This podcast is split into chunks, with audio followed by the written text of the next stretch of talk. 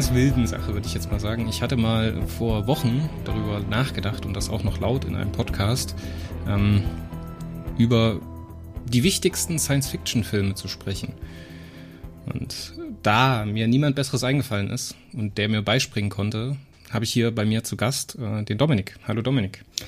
Hallo, irgendwie immer, wenn es um die wichtigsten und besten geht, denkst du an mich. Das finde ich schön. Das, die Steilvorlage hast du gut verwandelt, aber wir haben uns heute nicht ja. bloß den Dominik hier ins Studio geholt, sondern auch die liebe Romina. Grüße an der Stelle. Hallo Romina. Hallo, ihr Lieben. Wir freuen uns mega, dass du dabei bist. Ich freue mich auch. Ja, eine neue Stimme. Irgendjemand zählt ja. bestimmt mit, wie viele Leute beim Podcast mitmachen. Ich habe es aufgegeben. Ähm, aber äh, Dominik, erklär uns mal, wie es eigentlich passieren konnte, ja. dass wir jetzt hier über die besten Filme aller Zeiten reden. Ja, also ganz streng genommen ist Romina schuld, dass wir das Ach, können. Ja, wow. ja. Ich habe nämlich äh, von Romina vor ein paar Jahren zu Weihnachten so ein wunderschönes kleines Buch bekommen, das heißt äh, die 101 besten Science-Fiction-Filme. Und das ist herausgegeben von Stephen J. Schneider, also vom äh, Herausgeber des Rolling Stones Magazine. Und der hat mit einigen Leuten zusammen diese Liste erstellt. Und äh, du weißt, ich bin leicht zwanghaft veranlagt, deswegen habe ich äh, dann in den letzten Jahren dieses, ja, dieses komplette Buch wirklich durchgeguckt und kann daher firm sagen, das ist eine verdammt gute Liste äh, was die besten Science-Fiction-Filme angeht. Und die werden wir hier in Podcast-Form abarbeiten. Und da mir Romina dieses Buch geschenkt hat, ist sie schuld und jetzt muss sie auch mitmachen. Ja, das, so ist, ist Das ist fair. Das ist fair. Ich schenke dir nie wieder irgendwas. ja, ähm, vielleicht willst du dich kurz vorstellen, denn äh, mich kennen die anderen vielleicht schon ein bisschen, Chris sowieso, aber du bist ja neu dabei. Ja, gerne. Ich bin Romina. Ähm, ich habe in Mainz Filmwissenschaften studiert und äh, Spanisch im Beifach. Und jetzt wohne ich seit, oh Gott, fast über drei Jahre in Berlin und habe eine Ausbildung bei einer Filmproduktion gemacht als Kauffrau für audiovisuelle Medien und habe dort als Assistenzproduktion gearbeitet. Ähm, Produktionsassistenz. Wow. Äh, ja, und so ist das. Ich bin momentan arbeitslos, aber bald einen neuen Job ähm, in einer Social Media Agentur für Clips für TikTok und bin ja in der Filmbranche ein bisschen tätig, habe auch schon mehrere Kurzfilme gedreht als Regisseurin und als Produzentin. Und genau, hier bin ich. Jawohl. Wunderschön, dass du dabei bist und wir haben dann direkt noch jemanden dabei, der äh, absolut Filmliebhaber und Filmfan ist. Und ich glaube, das wird ganz klasse für dieses Format. Ja, äh, wollen wir direkt ein bisschen in die Materie reinstarten? Darf ich mich Gerne. noch kurz verabschieden, Dominik? Äh, du, du, ja, genau. Chris kann sich jetzt verabschieden, denn, und das ist noch eine Neuigkeit für dieses Format, das werde ich wohl dann tatsächlich zukünftig hosten. Und Chris hat jetzt euch nur das Intro geschenkt und der ist dann heute raus. Tschüss, Chris. Jetzt werde ich einfach aus meinem eigenen Podcast rausgeschmissen, aber hey, viel Spaß euch beim Hören. Ich höre es mir dann in der Nachbearbeitung nochmal an. Jawohl, äh, ja. Und wir hören uns mal bestimmt noch im Outro. Bis dann, ja? Viel ja. Spaß. Ciao. Ciao. So, jetzt ist Chris weg und jetzt können wir Endlich. richtig anfangen. Ach toll. So, also, ähm, wir starten direkt vielleicht mit dem ersten Film für diese erste Folge des Podcastes und das ist, wie könnte es anders sein, Die Reise zum Mond von Georges Méliès von 1902. Denn die Filme in diesem Buch sind chronologisch angeordnet und Die Reise zum Mond beziehungsweise Le, Le Voyage dans la Lune bitte ähm, hasst mich nicht wegen meinem Französisch. Ihr kennt ja, das schon. Ja, du hattest nie Französisch, Französisch, in der Schule, also. so ist es. Und ähm, dieser Film wird oft als der erste Science-Fiction-Film überhaupt bezeichnet und oft auch so einer der ersten Filme überhaupt. Äh, das stimmt so zum Teil, denn die Gebrüder Lumière haben den Cinematographen 1895 erfunden. Der Film kam 1902 aber die Filme der ersten Jahre waren immer nur so, naja, eine Minute lang, mal zwei Minuten lang. Das war so der Technik geschuldet. Das waren noch kurze Clips und die Reise zum Mond geht schon unfassbare 13 Minuten. Und ja, da kann man vielleicht Fug und Recht sagen, das ist der, einer der ersten richtigen Filme, schon in so einer halbwegs Filmlänge, der schon gewisses Storytelling auch hat.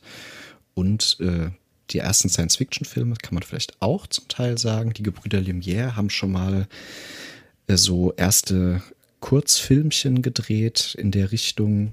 Da kam 1895 zum Beispiel La Charcuterie Mécanique, also die äh, mechanische äh, Schlachterei, wo Schweine dann in so eine Box gebracht werden und dann kommt direkt die fertige Wurst raus und so. Das ist natürlich im Endeffekt eine erfundene Maschine und damit Science Fiction. Aber das ist ein Clip von 44 Sekunden, das zählen wir mal noch nicht als Film. Und auch George Albert Smith hat 1897 The X-Ray Fiend herausgebracht. Und das war auch ein 44-Sekunden-Clip. Ihr merkt schon, das war die Länge einer Filmrolle. Und da wird ein Paar durch äh, Filmtrick dann äh, zu Skeletten mit einem Röntgenstrahl. Aber wie gesagt, auch da ganz kurze Clips, noch kein echter Film. Für den, für den Filmwissenschaftler, das, äh, die ersten Filme so in der Zeit sind ja im Endeffekt wirklich erstmal nur Clips. Ja, das sind, ähm, man nannte das ähm, das Kino der Attraktion, denn es wurden am Anfang äh, also oft so Alltagssituationen gezeigt, wie Leute irgendwie in der Parade rumlaufen oder wie ein Zug einfährt. Und dann fing man an, so Varieté-Nummern auch aufzunehmen, wie so Boxer oder so eine bärtige Frau oder ein Schlangenmensch. So Sachen machen, aber immer so ganz kurze Clips. Ähm, genau, und dann entwickelt sich entwickelte sich das im Laufe der Zeit so zu ja etwas längeren Handlungssträngen, ähm, ja ein bisschen mehr ja Inhalt, aber vor allem auch ähm, es ging um die Attraktion des Bildes, um ähm, mhm. die Ereignisse und ähm, das ist dann in dem Film ja ich würde sagen, die Handlung ist sehr einfach, es ist so eine Dreiaktstruktur. Mhm ähm, aber genau darum ging es ähm, in den Anfängen, um diese Attraktion, überhaupt irgendwas auf der, also, also ein Bild zu sehen, was sich bewegt. Mhm. Und ich glaube, da kann man jetzt sehr schön mal zu Georges Méliès als Person einsteigen, denn der hat das dann radikal verändert. Ähm, Georges Méliès ist äh, 1861 in Paris geboren und äh, genau dort auch dann 1938 verstorben. Und er selber hat sich als Illusionist gesehen und man merkt auch so den frühen Film an, dass er ganz stark eigentlich ähm, ja dieses neue Medium benutzt hat, um ja Zauberkunst vorzuführen, im Endeffekt in filmischer Form. Also er hat den Film genutzt, um neue Zauberkunststücke vorführen zu können quasi. Ne? Und er hat genau. äh, Schnitttechniken entwickelt, er hat äh, Doppelbelichtungen entwickelt, also alles Sachen, die es vor ihm ja gar nicht gab, um den Leuten noch neue Tricks auf der Leinwand zeigen zu können. Das ist ganz spannend. Er hat ähm, direkt äh, unter den Gebrüdern Lumière gewohnt und damit Ach, die echt? Erfindung, okay. ja, ja, und damit die Erfindung im Prinzip direkt aus erster Hand bekommen. Und die wollten ihm aber keinen Cinematografen direkt verkaufen, sondern die wollten selber davon leben, was sie da erfunden haben. Und er hat dann im Endeffekt mehr oder weniger sich einen nachgebaut aus einem Projektor, hat ihn dann später sogar auch selber nochmal patentieren lassen, weil der dann besser war als der der Gebrüder Lumière. Aber ähm, er hat das im Endeffekt gemacht, um Kunst damit machen zu können. Hat ein Varieté Theater dann aufgekauft, auch ganz spannend und da im Endeffekt auch so das erste echte Kino aufgebaut. Und da sieht man, glaube ich, was für ein Vorreiter ist, aber auch das, so die Idee eigentlich, dass die Leute, die in sein Kino gegangen sind, eigentlich mehr eine Varieté-Vorstellung erwarten konnten. Ist ganz interessant, denke ich.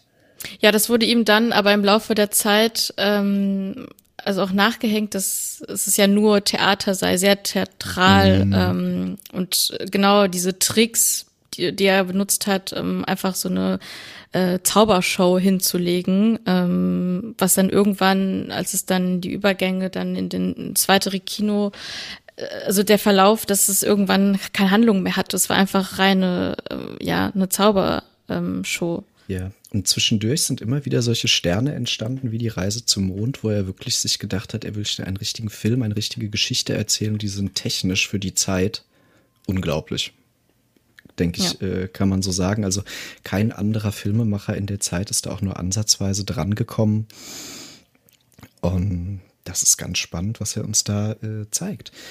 Er hat leider äh, überhaupt kein Händchen für Geld gehabt. Also er hat äh, ja nie wirklich viel durch die Filme verdient. Er hat die Filme immer verkauft und nicht verliehen. Das ist ihm dann zum Verhängnis geworden in Frankreich, als Pathé als erster Filmvertrieb dann das in der Form revolutioniert hat, dass sie ihre Filme verliehen haben und nicht mehr verkauft. Und sein System da auch abgelöst worden ist, weil keiner mehr Bock hatte, für so viel Geld die Filme zu kaufen und äh, Pathé das im Endeffekt übernommen hat. Und er ist ein ganz großes Opfer von Raubkopierern geworden, denn zum Beispiel die Reise zum Mond ist ein unglaublicher Erfolg in den USA gewesen. Da hat er aber leider nie was dran verdient, denn Thomas Edison, äh, unseres Zeichens äh, der liebste Erfinder, Dieb des beginnenden 20. Jahrhunderts, hat in London diesen Film gesehen, eine Raubkopie erstanden und die dann in den USA vervielfältigt und sehr viel Geld mit diesem Film in den USA verdient. Hm. Ähm, ganz traurig eigentlich. Und äh, Méliès ist dann auch pleite gegangen hat nach dem Ersten Weltkrieg dann äh, mit seiner zweiten Frau einen Spielzeugladen eröffnet und ist eigentlich mehr oder weniger in Vergessenheit geraten und erst in höherem Alter hat er dann noch mal so eine Blüte erlebt und wurde in Frankreich dann auch für sein Werk gewürdigt. Eigentlich eine ganz tragische Figur. Ja, er hat dann auch ähm, seine, als es dann den Bach runterging, seine ganzen Filme auch verbrannt, glaube ich, hatte ich gelesen.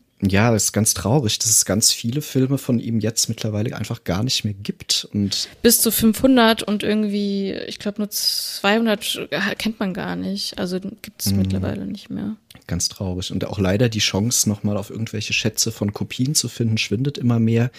Denn er hat auf Nitrofilm aufgezeichnet und ähm, der hält sich einfach nicht. Die sind mhm. irgendwann einfach nicht mehr brauchbar und nicht mehr abspielbar und dann ab einem gewissen Punkt nicht mehr rettbar. Also auch die Chance auf diese Filme irgendwo nochmal zu stoßen, die ist eigentlich nicht mehr existent. Ganz schade.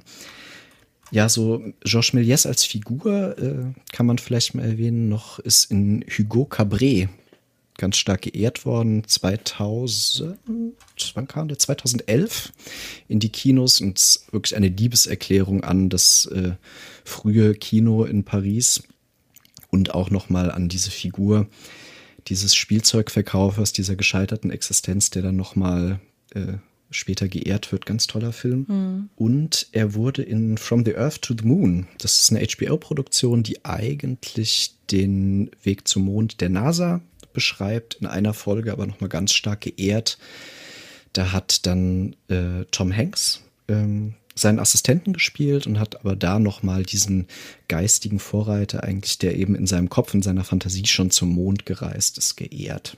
Ja, das sind vielleicht mal so die filmischen Erzeugnisse, in denen er als Person aufgetreten ist, wo man das vielleicht auch nochmal ein bisschen erleben kann, wie er auch Filme gemacht hat. Das ist da wirklich ganz toll gezeigt, ähm, er hatte ein Gewächshaus im Endeffekt, in dem er ganz viel Tageslicht ausgenutzt hat und da dann mit Kulissen gearbeitet. Also die Kamera war ja zu dem Zeitpunkt noch ganz statisch aufgestellt, mhm. ne, musste mechanisch betrieben werden und er hat im Endeffekt mit, Kul mit äh, Theaterkulissen gearbeitet und die eben mit Sonnenlicht in diesem Gewächshaus ausgeleuchtet.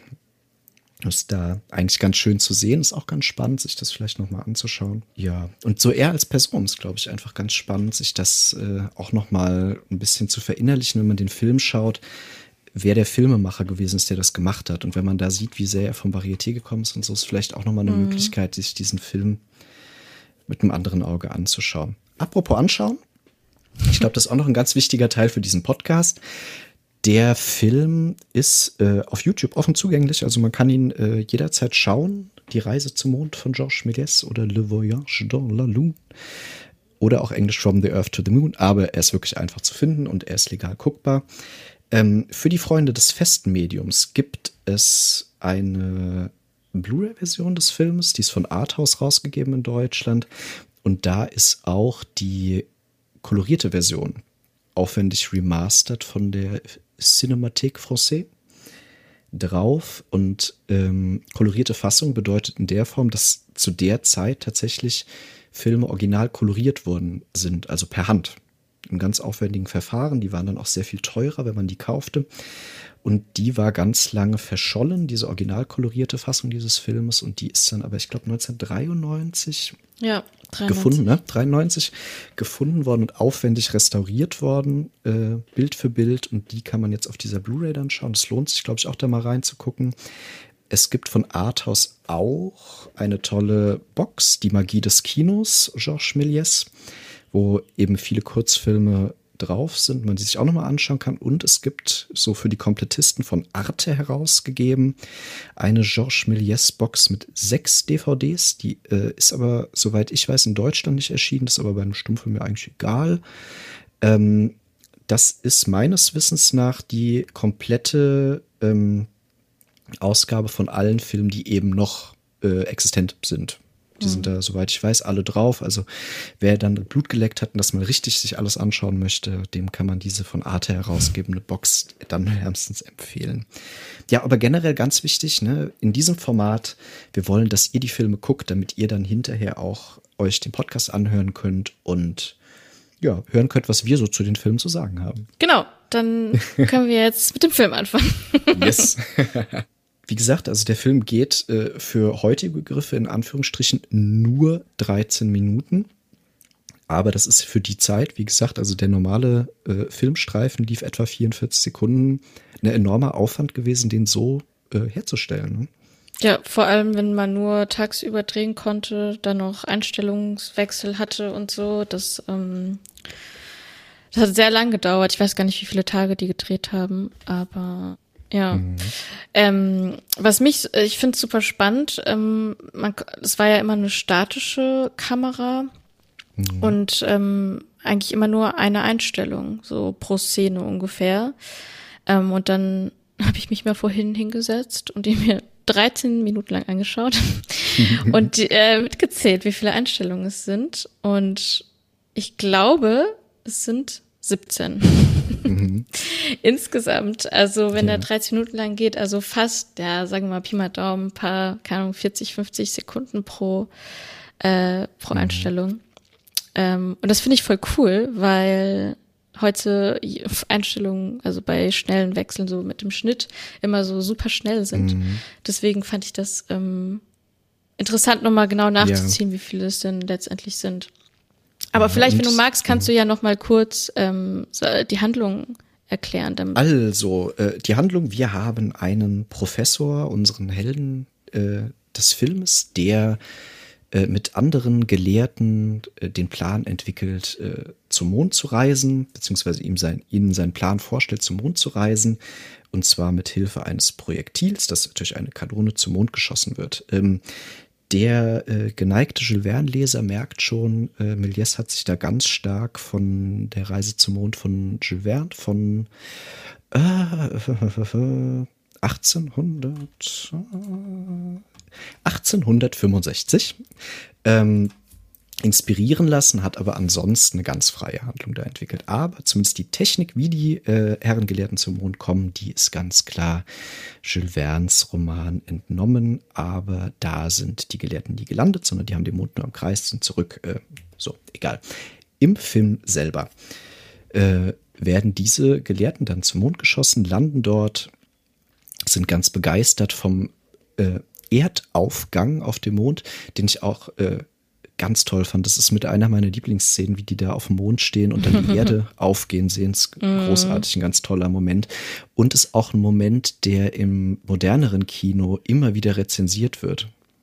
Interessanterweise. Ne? Also dieser, dieser Mond, äh, dieser Erdaufgang auf dem Mond kommt immer wieder, wenn irgendwo eine mhm. Mondlandung vorkommt oder irgendwas, kommt immer wieder dieser Moment. Und der ist 1902 Georges Méliès. Jeder, der diesen Film macht, hat das gesehen. Ne, plus dieses ikonische äh, Mondgesicht, dem dieses Projektil ja. im Auge landet. Ich glaube, das ist auch so ein Bild, das wirklich fast jeder kennt. Aber ja, unsere Gelehrten landen auf dem Mond, äh, finden dann eine Höhle, in dem sie dann auch äh, Mondbewohnern begegnen. Das ist dann ganz die abgedreht und ganz lustig. Ja. Die, die Seleniten heißen die doch, oder? Genau, die, genau, die hm. Seleniten.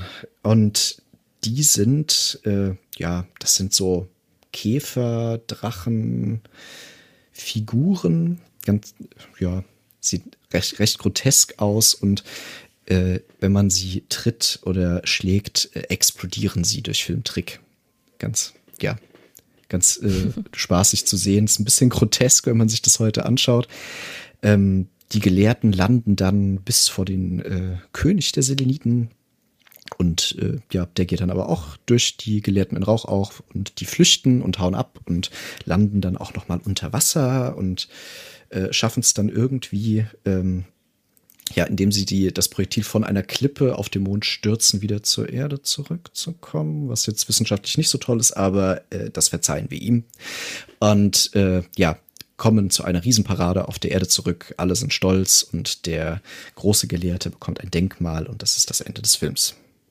so in aller Kürze. ja, ähm, vielleicht gucken wir uns so die einzelnen Szenen so, so die interessant sind, noch mal ein bisschen genauer an. Aber ich glaube, da merkt man schon, für heute ist natürlich so 13 Minuten Film nicht so besonders viel, aber da steckt echt viel drin. Ne? Also er erzählt relativ viel Story in relativ kurzer Zeit. Genau. Also ich finde am spannendsten eigentlich ähm, die Landung auf dem Mond. Mhm. Da habe ich mich nochmal kurz belesen. Und es ist einmal, wie die, das Projektil, oder können wir auch Kanone oder Rakete sagen? ähm, ja, also die, die Kanone ist ja das, was das Projektil abschießt. Ah, ne? okay. Wow. Ne? Ja. Genau. Also die Kanone landet erstmal ähm, auf dem Gesicht, also auf dem Gesicht des Mondes, dieses bekannte mhm. Bild ähm, auf dem linken Auge oder naja, rechts besser gesagt. Und dann, links, ja, ja. und dann ist es so spannend, dass dann auf einmal dieselbe Szene nochmal gezeigt wird. Also das erste Mal sind wir irgendwie im All und gucken auf den Mond. Und beim zweiten mhm. Mal sind wir auf dem Mond selbst und sehen dann nochmal, wie die, ähm, wie die Rakete landet. Und mhm. Das ähm, mag für uns heutzutage komisch wirken, dass wir irgendwie zweimal dasselbe hintereinander sehen, natürlich in irgendwie unterschiedlichen Einstellungen.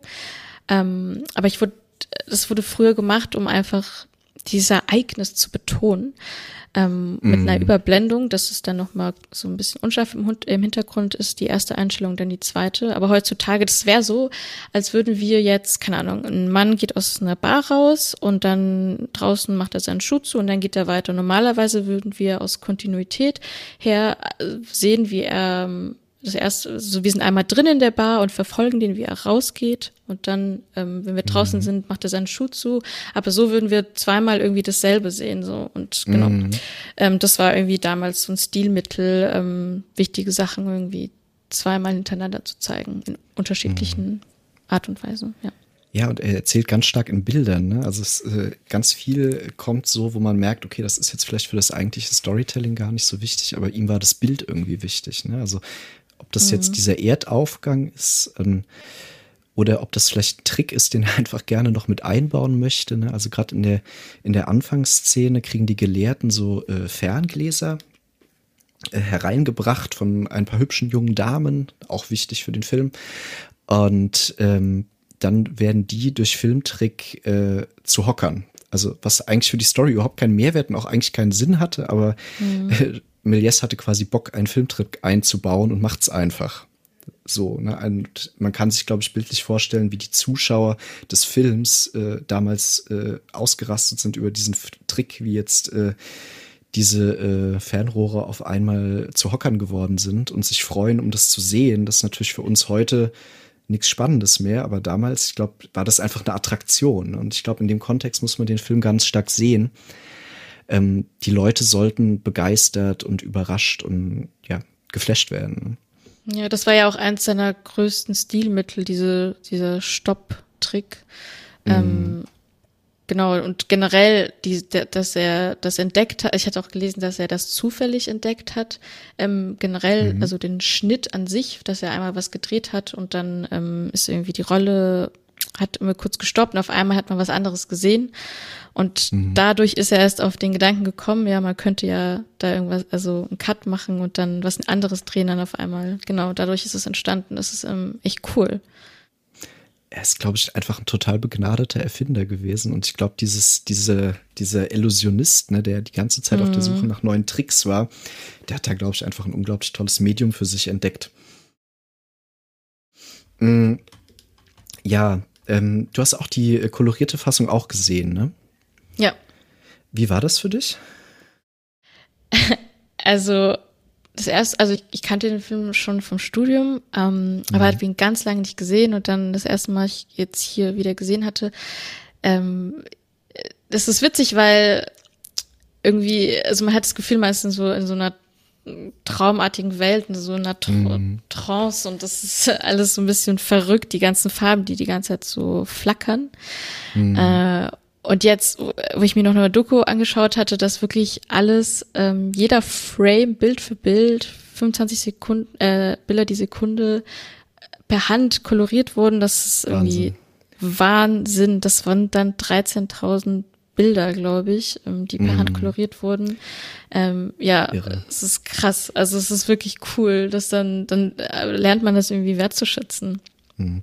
Und ich glaube, also das ist ein wahnsinniger Aufwand. Es ist kein Wunder, dass diese Filme dann so viel teurer waren als die Schwarz-Weiß-Kopien. Ja. Also da muss ja jede Kopie muss ja per Hand dann auch wieder neu koloriert werden. Ähm, für die Zuhörer einfach, um sich das nochmal vorzustellen. Also da wurde natürlich auf einem sehr kleinen äh, Bild dann das jeweils wirklich ausgemalt. Das heißt, man hat manchmal zwei, manchmal drei, manchmal vier Farben dann in einem Bild. Und das ist natürlich relativ einfach gehalten. Also ähm, wir haben vielleicht ein rotes äh, Grundbild und dann trägt aber der Professor eine grüne Jacke und einen gelben Zylinderhut. So in etwa muss man sich das vorstellen. Das ist für heute natürlich ganz abgefahren zu gucken, weil das überhaupt keine realistischen Farben sind. Aber ähm, das ist äh, so ein Stilmittel auch der Zeit gewesen. Das ist dann irgendwann ja wieder verschwunden und dann kam erst so in den 30er, 40er Jahren nochmal dann diese kolorierten Fassungen dann von Film, wo dann auch die Technik schon ein bisschen ausgereifter war, die nachzukolorieren. Aber, genau, ähm, aber ich glaube, es ja. sollte auch manchmal gar nicht realistisch sein. Mhm. Also das ist, war, also das war schon so gewollt, dass es einfach überhaupt nicht realistische Farben dann sind, weil es auch das Stilmittel mhm. war. Auch vor allem bei solchen Filmen, die so fantastisch sind. Also also dass es wirklich ein Märchen ist oder so, ähm, die mhm. auch fiktiv sein sollen, also nicht jetzt dokumentarisch wirklich Alltagsszenen, sondern vor allem wie bei Méliès so ähm, ja ausgedachte Sachen. Das ist auf jeden Fall wirklich ein Riesentrip, den man da 13 Minuten verfolgt und es geht wirklich die ganze Zeit Schlag auf Schlag. Äh, auch durch das äh, Aufzeichnen mit dem Cinematografen damals, ist ja die Bewegung der Figur ein bisschen schneller als die Realität. Ne? Also das Abspielen, es passiert alles ein bisschen schneller, als es in echt stattfindet. Es ist äh, ganz abgefahren, sich anzuschauen. Aber lohnt sich, finde ich, äh, irre. Also es ist ein Meilenstein der Filmgeschichte, auf jeden Fall sogar unabhängig von der Science Fiction.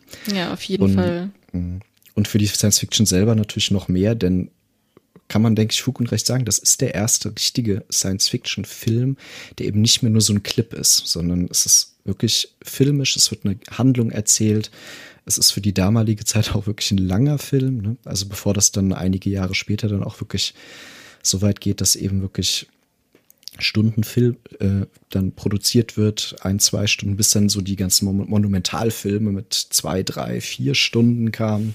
Fritz Lang und so der ganze Kram. Ne? äh, da äh, ist das dann noch ganz anders, aber für die Zeit ist 13 Minuten ein irre aufwendiger Film. Plus, äh, er ist unglaublich aufwendig gemacht. Ne? Also allein die Kulissen, die er da hergestellt hat und ähm, also eine, He eine Hebebühne, sich verschiebende Kulissenteile und was, also ist echt irre. Ne? Vielleicht so zu den Filmtechniken, die er benutzt hat, können wir auch noch ein bisschen was sagen. Ne? Also wir haben ja schon gesagt, diesen Stopptrick hat er gemacht. Er hat mhm. ähm, doppelbelichtet zum Teil und hat damit zu Überblenden hingekriegt. Also äh, irre viel, wo man sagen muss, da ist dann viele Jahre hinterher filmtechnisch eigentlich nichts mehr passiert. Ne? Also ich glaube, so die ersten richtigen Stop-Motion-Filme, sowas, das wird ja auch immer gesagt, dass er das im Endeffekt erfunden hat, aber ich glaube, ja. so die ersten richtigen Stop-Motion-Sachen kamen so in den 20er Jahren dann irgendwann. Also äh, der ist filmtechnisch auch 20 Jahre danach noch absolut on top gewesen. Ne? Was er auch noch gemacht hat, waren zum Beispiel Überblendungen ähm, bei, also zum Beispiel, wenn die Rakete ähm, wieder landet, also zur Erde zurückkommt, das sind mhm. sogar ganze vier Einstellungen, was auch schon krass ist, weil normalerweise mhm. so, sagen wir mal, pro Szene so eine ganze Einstellung immer ist. Ähm, und da sind, da ist dann der Übergang von Einstellung zu Einstellung relativ schnell. Und da ähm, normalerweise macht man Überblendungen heutzutage, um so zeitliche Ellipsen darzustellen. Aber da hat er das gemacht, um also von der Rakete, dann sieht man, wie die fällt und dann ist die so im Fliegen und dann fällt sie ins Wasser und dann ist sie im Wasser drin. Also das sind diese vier Sachen hintereinander. Und da hat er dann auch Überblendungen benutzt, um, naja, um darzustellen, dass das irgendwie so zusammenhängt ist Genau, aber wenn wir das jetzt machen würden in so einer Montage, dass sowas hintereinander passiert, mhm. würden wir jetzt nicht mehr Überblendungen benutzen. Das wäre ein bisschen komisch, also weil wir dann irgendwie suggerieren, dass wir irgendwie dann auf einmal ganz woanders wären. Ähm, mhm. Genau, aber das wurde auch damals öfter benutzt. Mhm. Ja, aber er hat es zuerst gemacht.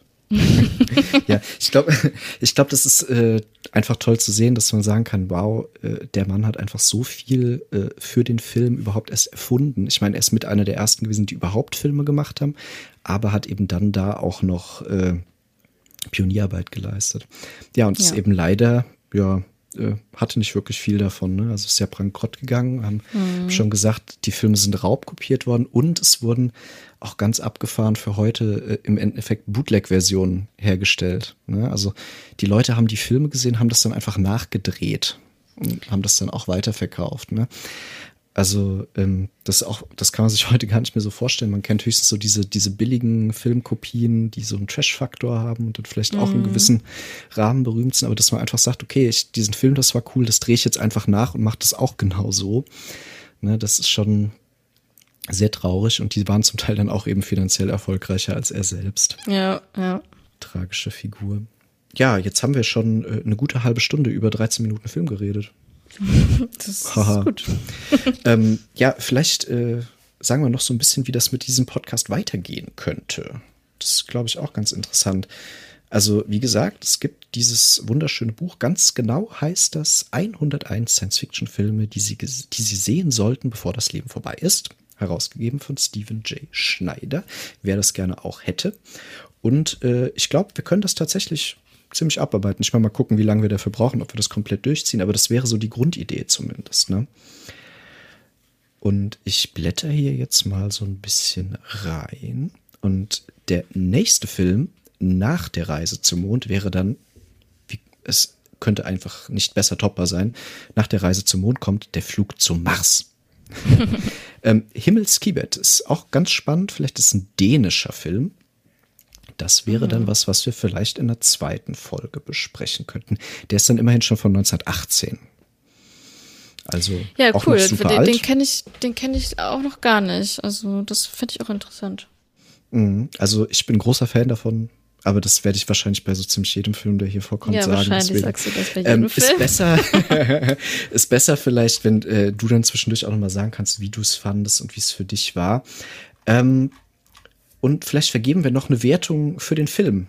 Also wenn du hinterher sagen müsstest, äh, wollen wir uns irgendwie an, was wollen wir uns halten, fünf Sterne, äh, zehn, äh, oder wir machen es, wir sind bei Film, wir machen es wie ein IMDb-Rating. Bis zehn Sterne. Ja, das ist gut. Ja, kannst du ja mal sagen und dann würde ich es mal sagen und dann gucke ich mal nach, was das IMDb-Rating eigentlich ist. okay, aber dann sag mal jetzt hier zu, von der Reise zum Mond. Mhm. Also, ähm, also für mich, weil ich den Film sehr liebe und auch weil ich denke, dass das wirklicher Filmmeilenstein ist, würde ich da wirklich neun von zehn Sternen vergeben. Der ist sicherlich nicht perfekt, aber äh, das ist äh, ganz großartig. Den einen Stern würde ich tatsächlich nur dafür abziehen, dass es vielleicht heute ein bisschen strange ist, den zu gucken, aber ansonsten ist es für die Zeit wahrscheinlich der perfekte Film. Neun von zehn Sternen. Ja, würde ich, ich kann dir da nur zustimmen. Also mhm. mit dem Hintergrund, was man weiß, was, was der da für eine Pionierarbeit geleistet hat, ähm, ist der wirklich echt, echt gut. Also dann mhm. ich, ja, würde ich dir zustimmen. So, und jetzt gucken wir mal.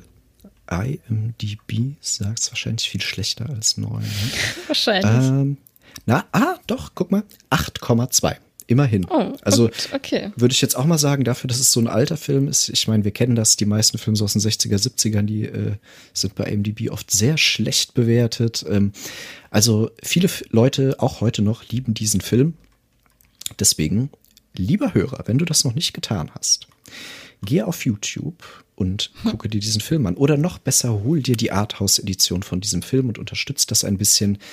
Ähm, es ist wirklich toll, sich das anzuschauen. Und ich muss auch sagen, also diese kolorierte Fassung nochmal zu gucken, ähm, das ist einfach abgefahren. Also das ist einfach ein Filmerlebnis, das gibt's heute nicht mehr. Ne?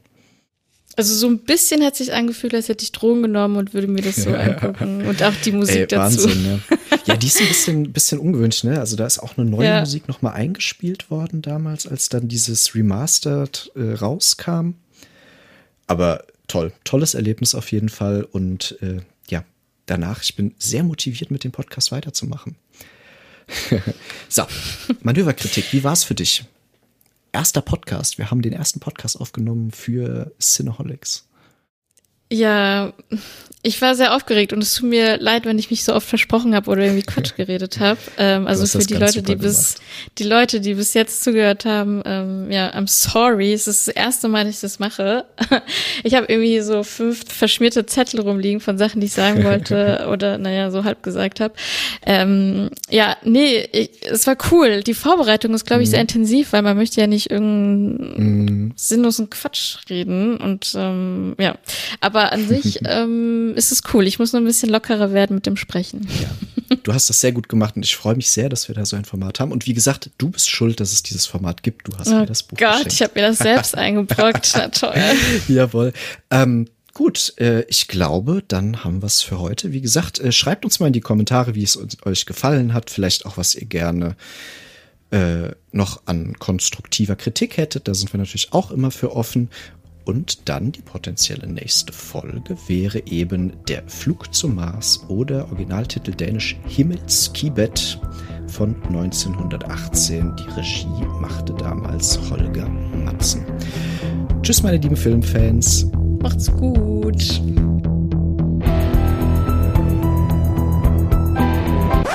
Also mir hat's gefallen. Ja, sehr gut.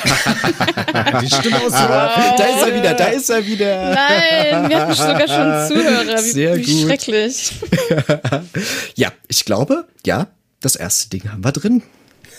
Habt ihr sehr, sehr gut gemacht. Habt ihr echt gut gemacht. Romina, nee, kleiner Applaus ich für dich. War, ich war so steif, ich war mhm. zwischendurch, oh mein Gott, was schlabisch von der ja. Scheiße. Okay, ja.